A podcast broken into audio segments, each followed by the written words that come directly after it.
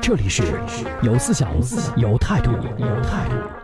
国际新闻栏目登录九一八，一扇了解世界的窗口，一扇了解世界的窗口，在纷繁复杂的新闻中，给你最清晰的思路。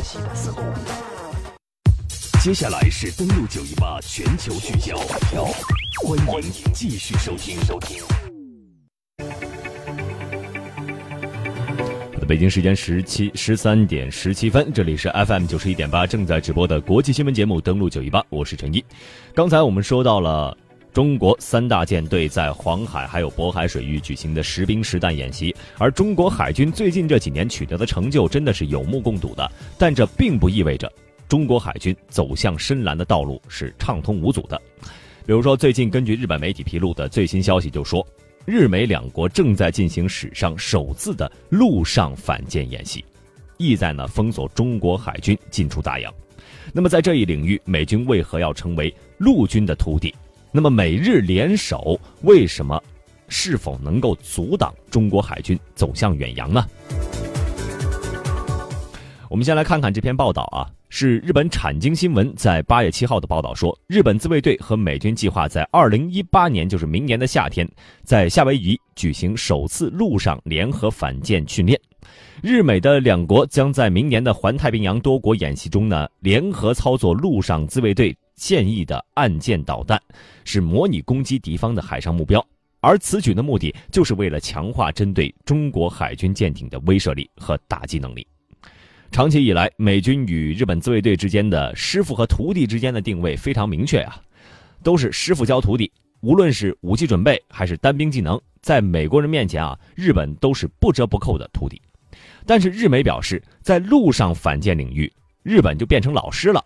产经新闻这样说的：美国陆军目前没有装备岸舰导弹。相比之下呢，陆上自卫队则拥有八八式和十二式等多个型号的岸舰导弹。尤其是近年来，日本不断渲染中国在西南方向上的威胁，将防卫重心向冲绳一线的调整。因此，在应对中国海军上，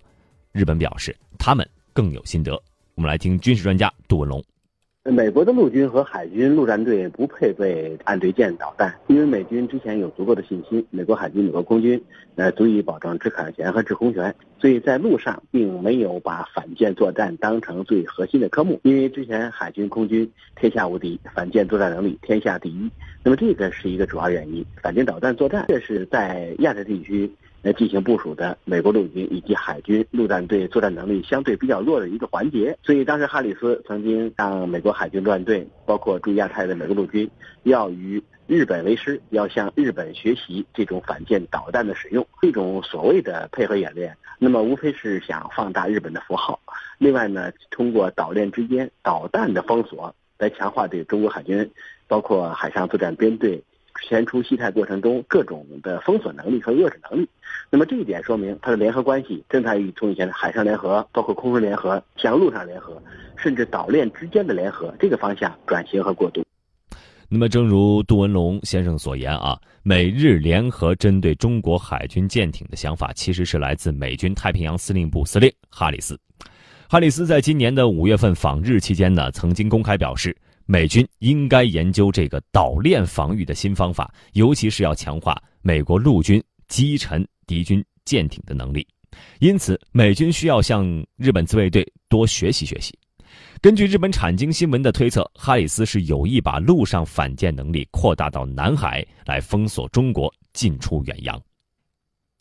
美国陆军海军陆战队如果向日本学习，把阿基导弹当成自己的装备呃主要型号，在亚太、南海呀、东海对中国海上编队进行拦截，从现在看可能性不并不大。呃，哈里斯有可能是一厢情愿，因为这个依托岛链，包括射程比较近的反舰导弹对大洋上的目标进行封锁，那么这是一种相对愚蠢的作战方式。目前，嗯，包括日本所进行的各种反舰导弹的研究和配置，那射程一般是一百五十公里，甚至是最短两百公里，这么小的一个圈儿。在大洋上就是一个点，它对于呃航母编队、其他的作战兵力的拦阻效果几乎是零，而且作战行动中，那包括舰载机、远程的各种对地打击武器装备，完全可以在短时间内把这些坐标明确、位置明确、开阔暴露的目标全部摧毁。所以这种态度大概能够反映出美国在亚太的战略中的一种战略焦虑。但是如果美国海军、海军陆战队要想把这种反舰导弹当成自己看家的呃装备，在亚太地区乃至南海地区进行大量部署，本身不符合美国的基本战略。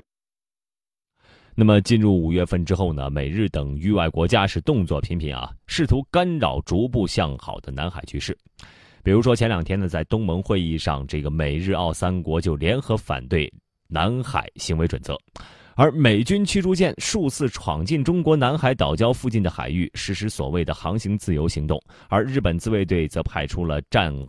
后服役最大的战舰，就是它的。出云号准航母来巡航南海，按照这个路透社的说法，这是日本近年来在中国周边进行的最大规模的秀肌肉的活动。那么就在八月七号举行的东亚合作系列外长会期间呢，日本新任外相河野太郎不仅再次搬出了非法无效的南海仲裁案所谓最终裁决，更是明确表示支持美军在南海的航行自由行动。那么中国外交部长王毅当天在会见河野太郎时就表示，日本。不能总是当面希望改善中日关系，但是转过身来又到处给中国找麻烦，这话说的非常实在啊，并且敦促日方尊重南海形势向好的事实，尊重中国和东盟国家为此做出的努力，为地区和平稳定发挥建设性作用，而不是总要跟在别的国家、跟在美国身后兴风作浪、挑动是非。就在刚刚结束的东盟外长会议一系列会议上呢，中国与东盟在南海问题上再次取得的积极进展。双方今年五月份通过的南海行为准则框架进行了确认。对此呢，新华社就评论说：“如果说过去一些别有用心的国家或者政客时不时拿南海问题来说三道四、钻空子啊，那么现在这个准则框架的达成，就标志着南海问题进入到了一个实质性的谈判和商讨的阶段，域外势力。”的干涉可以停止啊。